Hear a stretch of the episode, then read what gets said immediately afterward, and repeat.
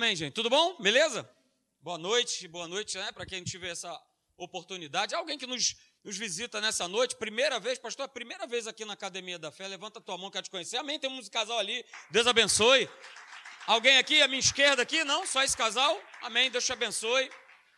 Se você depois no final do encontro, né, vocês quiserem, a gente tem ali embaixo uma máquina de café, né? Vem, vem tomar um café com a gente, que a gente quer conhecer né, a tua família melhor, vocês melhores, tá bom? Aqui é a casa de Deus, mais do que ter um título, um nome, essa aqui é a casa do nosso Deus e nós prezamos a palavra de Deus. Então, você pode ter certeza que você veio no lugar certo e nós vamos sair daqui transformados pelo poder da palavra de Deus, tá ok? Coloca aí para mim. Isso. A gente tem falado sobre esse tema, né? Na verdade, nós começamos no domingo passado falando sobre santificação de a santificação ser essa jornada para o tempo que nós estamos vivendo hoje. É, e o povo de Deus tem experimentado muitas coisas. Tem experimentado curas, milagres, a gente vai, vem só recebendo, né? Vamos dizer assim, os relatos de tudo aquilo que Deus ele, ele tem feito. É, mas veio essa, essa preocupação, digamos assim, no meu coração, de trazer aqui para a igreja é, algo que é tão importante, que é a maneira como nós vivemos para Deus. Ok?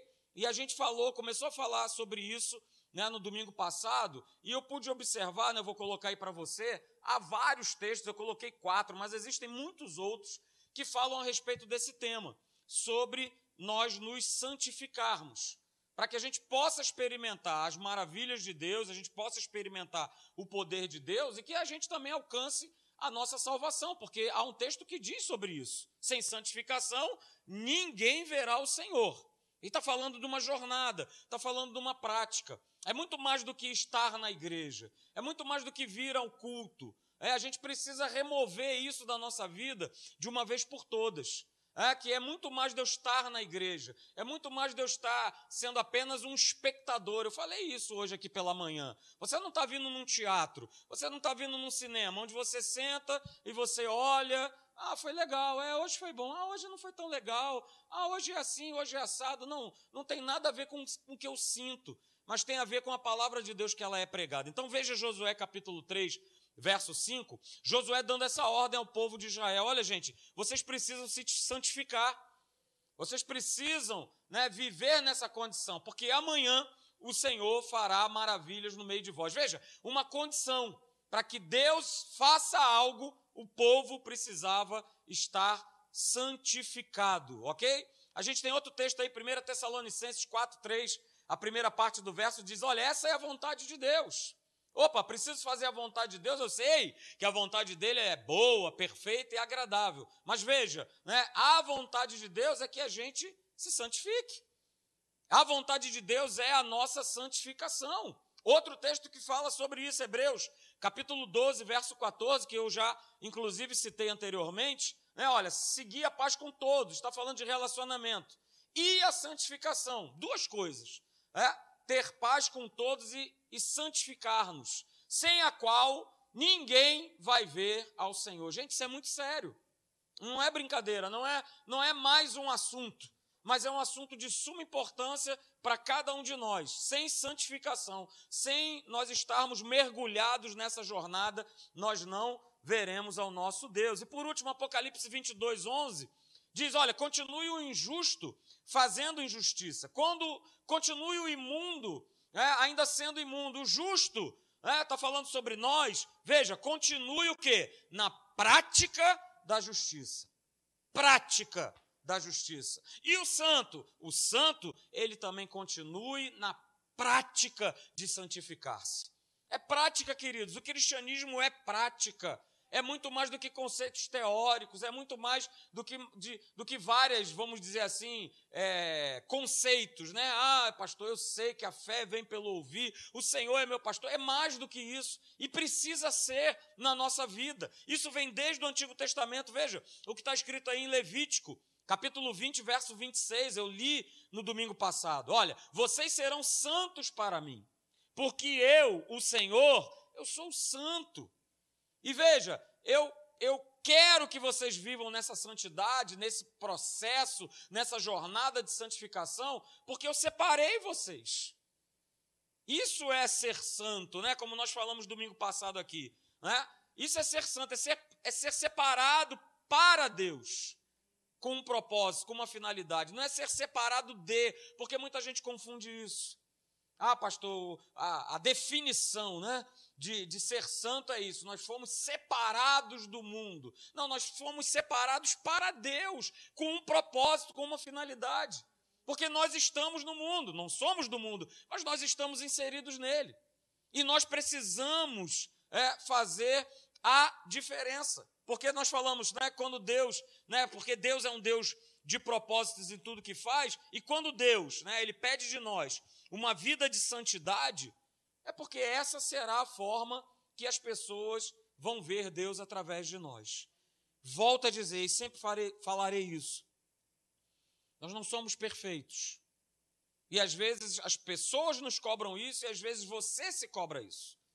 De, ah, porque agora eu estou na igreja, porque eu sou nova criatura, agora eu sou perfeito. Não é, não será. Mas nós estamos na jornada de, né? nós estamos nessa caminhada. Mas a gente não pode esquecer que essa é a única forma das pessoas verem Deus, vai ser através né, do, do teu comportamento, do meu comportamento, das nossas atitudes. Nós precisamos, queridos, nós falamos isso aqui domingo passado, nós sermos a expressão de Deus sobre a face da terra, para que a gente possa influenciar outros.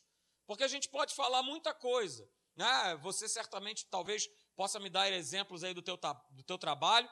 Né? Na época que eu estava nativa, eu podia ver muito isso. Né? As pessoas falavam muito, mas na hora do vamos ver, na hora do, do exemplo, da prática, da atitude, a, a prática contradizia a teoria, a fala. E aí a gente ouviu uma série de expressões. E aí eu falei domingo passado, né? Expressar a Deus, olha aí, nada mais é do que eu me comportar da maneira que ele me pede. Ah, pastor, às vezes eu vou dar uma derrapada? Vou, a gente derrapa, eu derrapo, você derrapa, ok? Mas a gente não pode esquecer que nós estamos nessa jornada é, e que há um propósito na nossa vida. Para nós sermos o quê? Bênção na vida de outros. Foi falado isso aqui pela manhã, hoje com conexão. É, por que, que eu participo de um grupo de conexão? Por que, que a gente estimula tanto isso? Para que você possa ser bênção na vida de outras pessoas. Para que você possa ser usado por Deus para abençoar outras pessoas. Né? E aí nós falamos também: não vai existir essa tal vida de santidade, não, não vamos estar mergulhados na santificação do meu jeito, da minha maneira, daquilo que eu considero correto, daquilo que eu acho, ah, mas eu, eu tenho um conceito, ah, eu tenho uma opinião. Hoje em dia está assim, tudo, tudo se tem uma opinião, tudo se tem um conceito, mas calma aí. A, a, a realidade máxima, a opinião definitiva, o martelo batido está aqui. Não tem mais discussão, não tem mais, ah, mas eu acho, ah, mas eu não concordo. Pô, pastor, pera lá, século 21. Esse negócio de estar tá virando cara para o outro, de estar tá andando outra milha, de. Cara, isso foi lá atrás. Hoje em dia, né, vamos lá, que é isso? Ué, mas está escrito. Ué, e deixou de valer? Porque eu acho de maneira diferente? Ah, mas pastor, você não sabe, né? Poxa, eu fui muito, muito ofendido. Ah, pastor, eu fui traído. A gente pode colocar uma série de argumentações na mesa, queridos. Mas nada disso vai adiantar na tua caminhada. Por isso, né? E eu terminei falando essa frase aqui no domingo passado, que é uma frase do pastor Hélio. E isso é muito legal, né? Deus deu essa revelação, essa inspiração a ele, e eu estou repetindo isso aqui nessa noite, né? Não é o, o que importa, o mais importante não é o que eu faço para Deus. Porque eu posso fazer muitas coisas, até mesmo na minha humanidade, até mesmo na minha carnalidade. Não é o que eu faço para Deus, mas o importante é como eu vivo, como eu tenho vivido para Deus. Como? Como? De que maneira? De que jeito? Pelo parâmetro da palavra? Pelo que diz esse livro aqui? É dessa maneira que eu tenho vivido?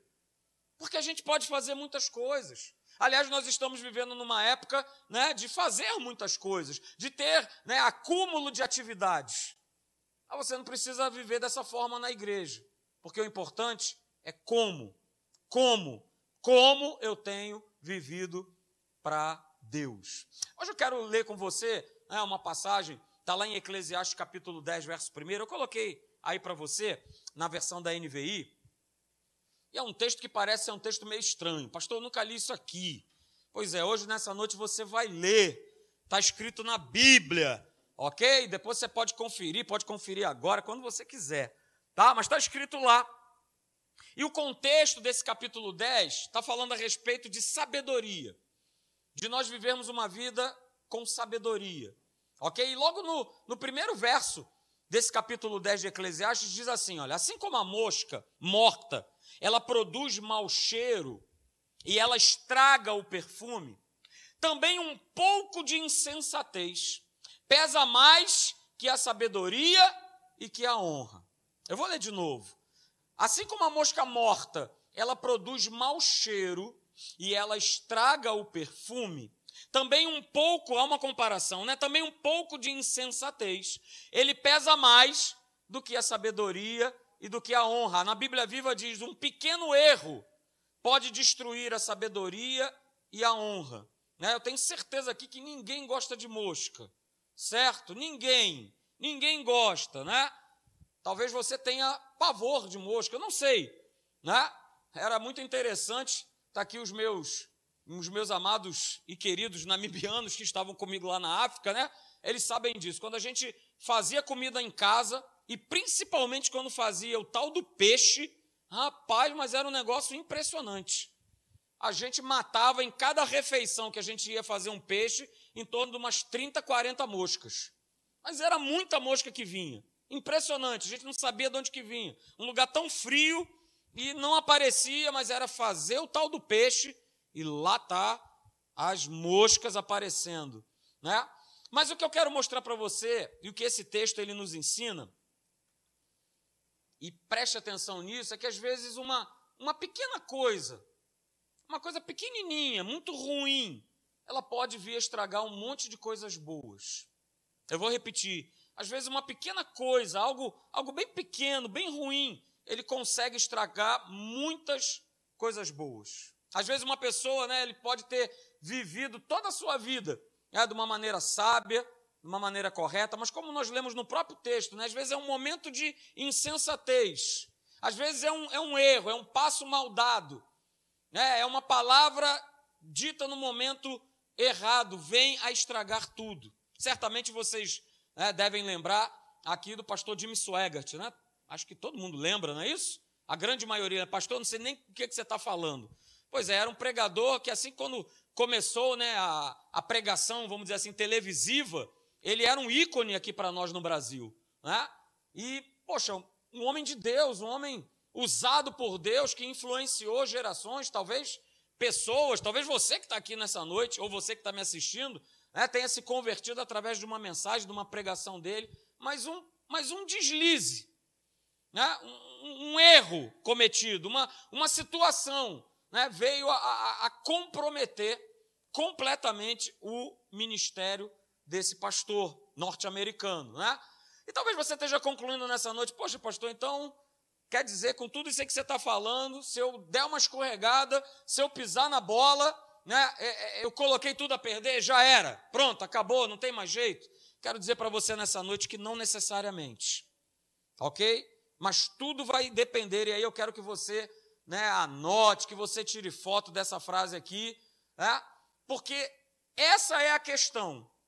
A questão não é eu pisar na bola, a questão não é eu errar, mas a questão é né, eu, como nova criatura, né, nesse errar, nesse, nesse pisar na bola, né, eu estar nessa prática do erro e que é consciente daquilo que é errado. Esse é o grande problema problema do homem, como nova criatura, não está no errar, mas no praticar o erro consciente de que aquilo que eu estou fazendo é errado. Esse é o grande X da questão. Porque quando a gente fala né, a respeito, por exemplo, né, do, desse homem de Deus que nós falamos, poxa, mas será que não estava percebendo que acabar um culto e pegar uma mulher, uma prostituta, e ir para dentro de um motel isso não está errado, e continuar nessa prática, nessa prática, nessa prática, nessa prática, não tem nada a ver. E esse é o grande problema, ok? E outra coisa que eu quero que você grave nessa noite, é, e esse tema é maravilhoso por isso, né? É que Deus, Ele não me chamou, Ele não te chamou para ser perfeito. Ok, mas ele nos chama a cada um de nós para nós vivermos uma vida de correção. Eu vou repetir: Deus ele não te chamou para ser perfeito. Ele te chamou para você ser santo, separado para ele com um propósito. Ok? Não entenda santo como alguém perfeito, não tem nada a ver uma coisa com a outra. Mas ele nos chama, a cada um de nós, para todo dia nós vivemos uma vida de correção. E isso hoje em dia, por conta desse espírito das trevas que habita nesse mundo, está sendo cada vez mais complicado. Nós, pastores, temos visto o quanto é difícil hoje em dia, mesmo em amor, corrigir uma, corrigir uma pessoa. Falar com ela, mostrar para ela uma alternativa, um caminho. Olha, não é desse jeito, não é por aí, não é dessa forma. E o quanto é difícil. E eu quero ler um texto com você, né, enquanto eu estava ali no banco, Espírito Santo me falou assim: Pois é, imagina, imagina se tivesse sido nessa época de hoje. Abra comigo, por favor, no Evangelho de João. Você conhece o texto? João capítulo 8, a partir do verso de número 3. Fala da mulher né, que foi pega em presente adultério. E as pessoas, elas pedem uma atitude, elas pedem uma resposta para Jesus. Evangelho de João, capítulo de número 8, a partir do verso de número 3. Todos acharam? Digam amém. Né? Então vamos lá, diz assim no verso 3 de João 8: Os escribas e fariseus trouxeram à sua presença uma mulher surpreendida em adultério. E fazendo-a ficar de pé no meio de todos, verso 4, disseram a Jesus: Mestre, esta mulher foi apanhada em flagrante adultério. E na lei nos mandou Moisés que tais mulheres sejam apedrejadas. Tu, pois, o que dizes? Isto diziam eles, tentando para terem de que o acusar. Mas Jesus, inclinando-se, escrevia na terra com o um dedo. E eu achei muito interessante hoje pela manhã o pastor Gustavo falou algo bem legal, né? E, poxa, por que, Jesus estava escrevendo na terra com o um dedo, né? Jesus ele era né, um homem guiado pelo Espírito Santo de Deus.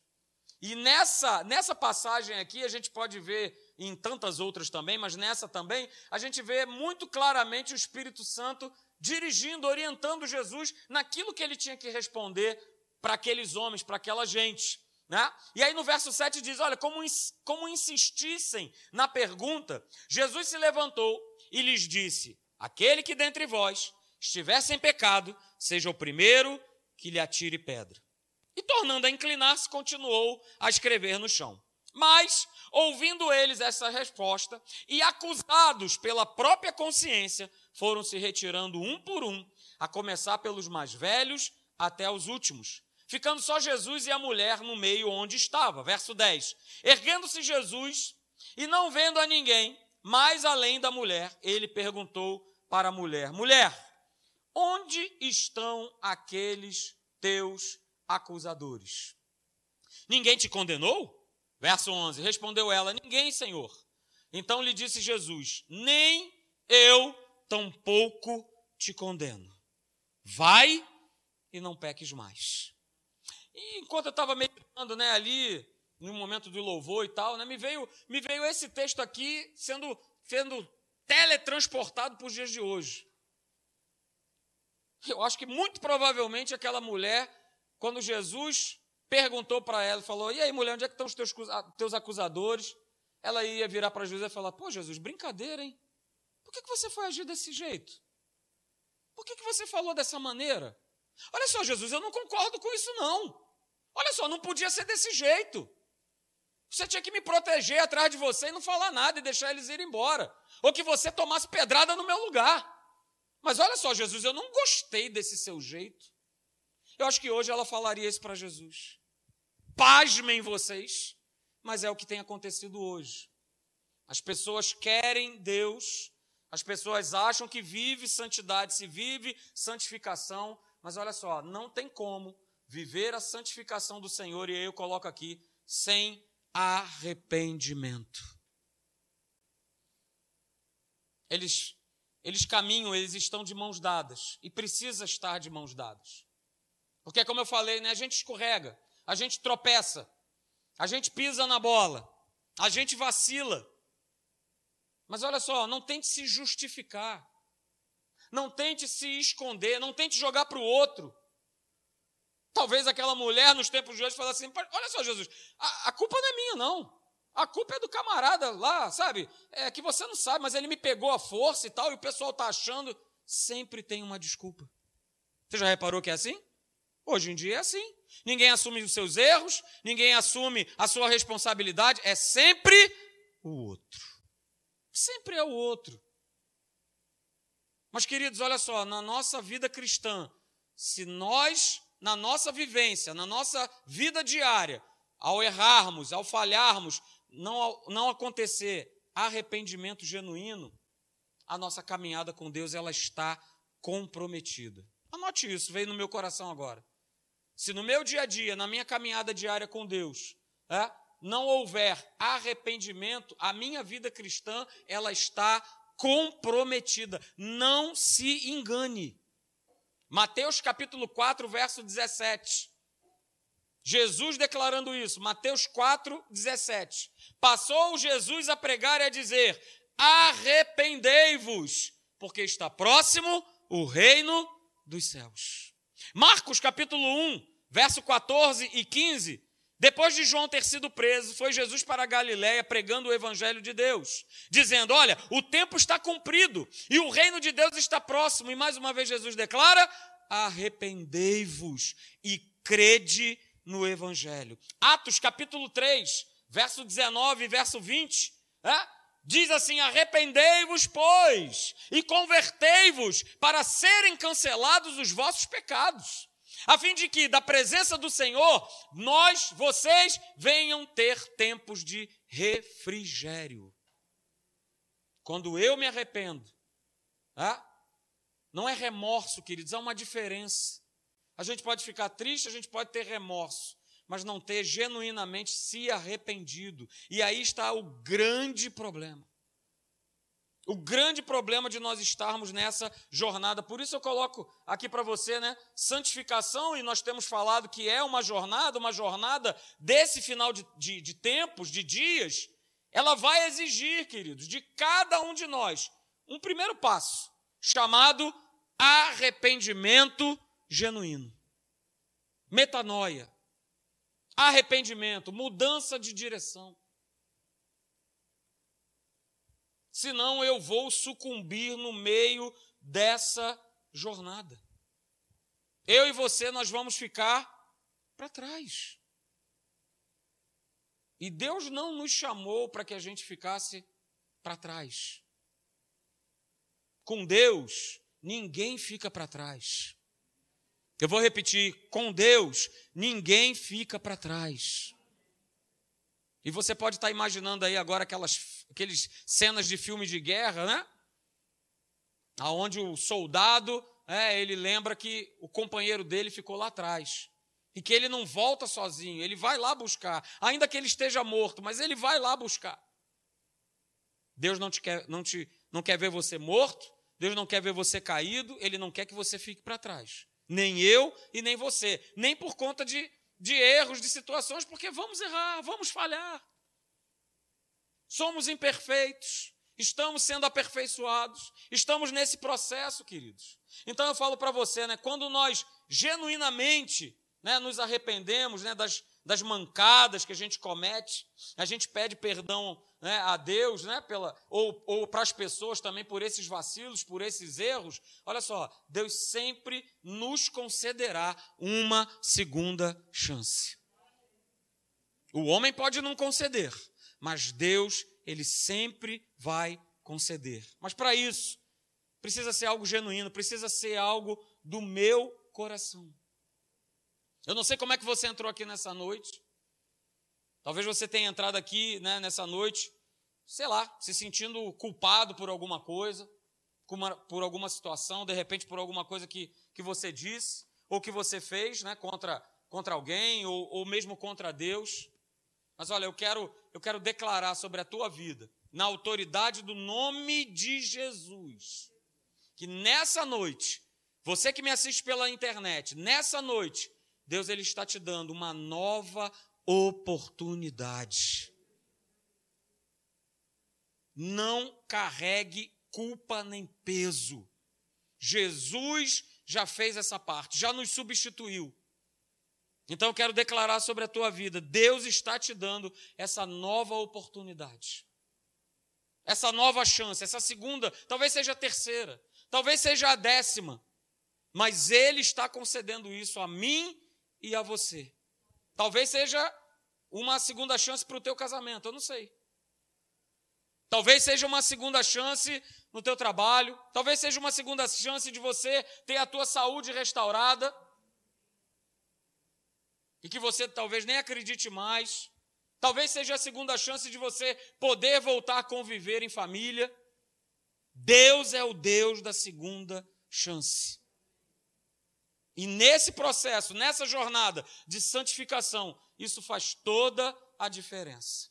Não se esqueça disso. Agora, voltando lá para o texto de Eclesiastes, capítulo 10, verso 1. Você deve estar lembrado? Deixa eu ver se eu consigo aqui dar um, um voltar aqui para você. Está aqui, né? Eclesiastes capítulo 10, no verso 1. Mais uma vez, né, a gente lê esse texto. Assim como a mosca morta, ela produz mau cheiro e estraga o perfume.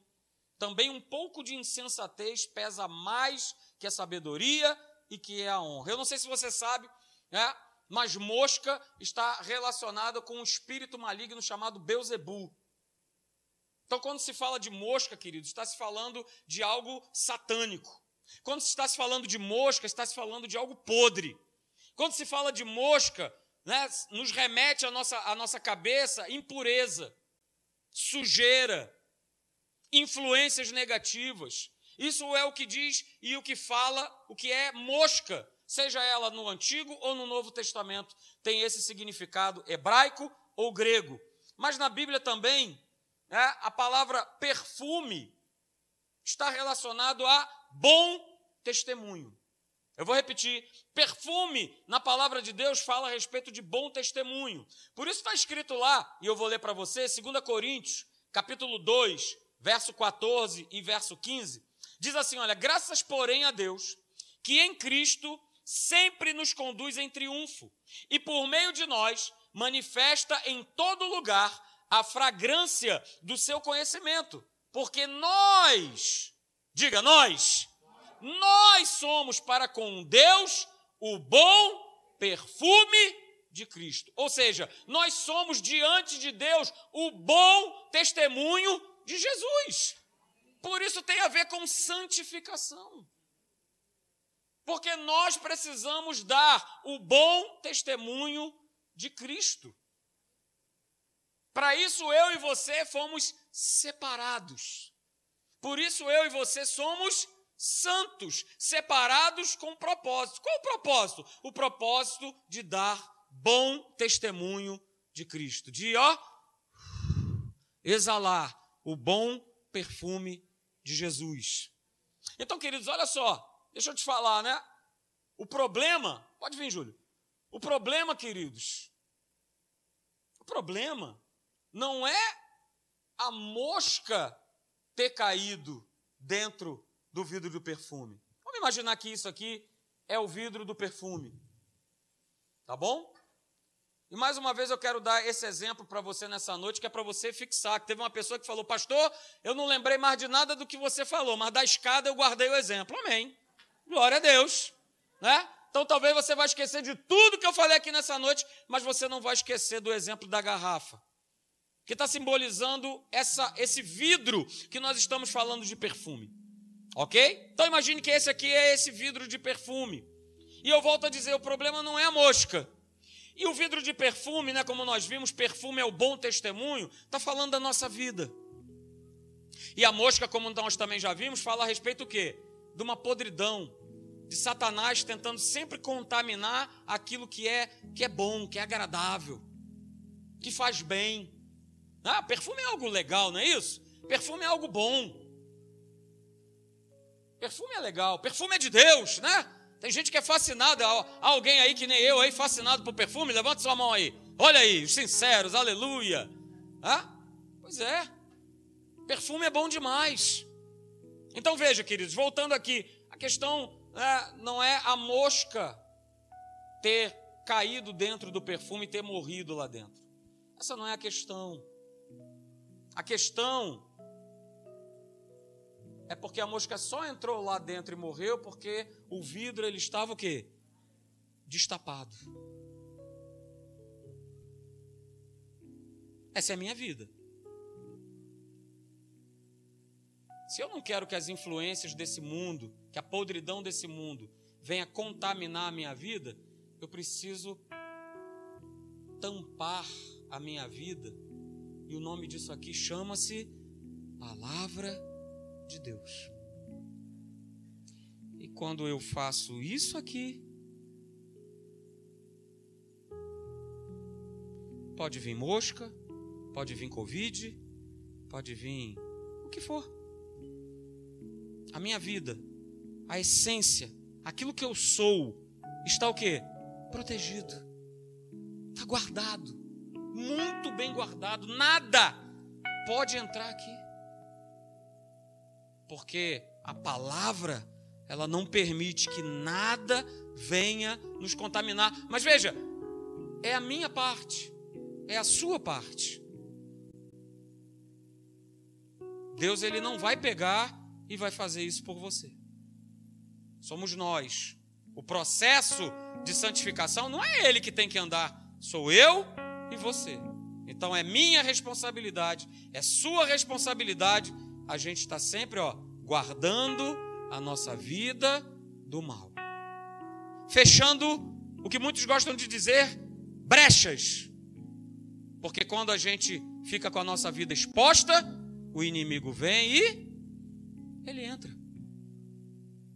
E pode ser pastor, arcebispo, supremo apóstolo, vice-deus.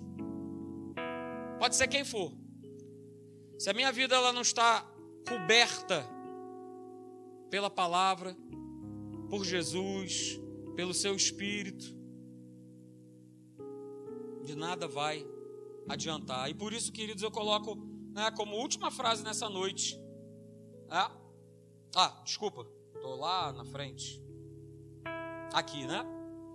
Como última frase nessa noite, para mim, para você, para cada um de nós, nós precisamos preservar a nossa santidade. Sou eu, é você, somos todos nós, é você que me assiste aí pela internet. Quando o texto está falando lá em Eclesiastes, né, eu falei, está falando a respeito de sabedoria, está falando a respeito de honra. Então vive, viva sabiamente. Não deixa a tua vida destampada, não. Para que qualquer coisa venha entrar, venha a contaminar. E às vezes, né, a gente nem percebe. Às vezes as pessoas também não percebem, elas olham aqui e falam: Poxa, mas não tem nada contaminado. Continua com, com a mesma densidade, continua do mesmo jeito, continua com o mesmo cheiro, continua da mesma maneira.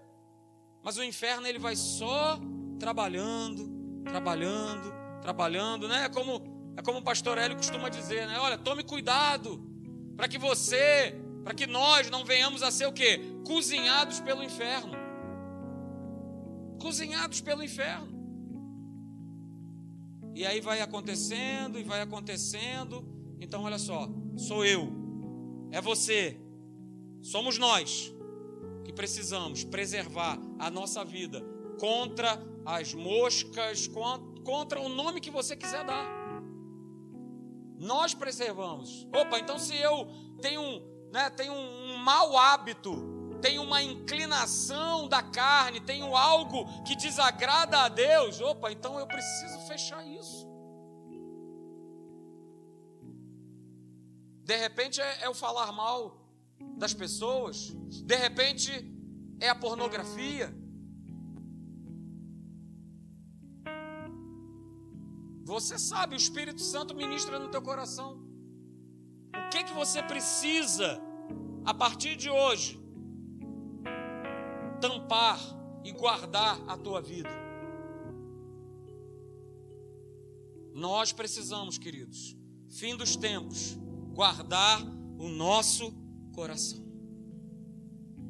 porque é dele que procedem as fontes de vida, é dele e por ele que nós somos curados, é por ele. Então guarda, guarda a tua vida, guarda o teu coração, preserve a tua santidade no nome de Jesus. E aí, como eu coloquei aí, né? Que nem série, continua. Domingo que vem, não falte, né? Olha aí, olha para quem está do teu lado e diz aí, ó, não falta, hein? Não falta porque continua domingo que vem, não, não terminou. Nem vai terminar tão cedo, não é isso? Vamos ficar de pé então, eu quero orar por você.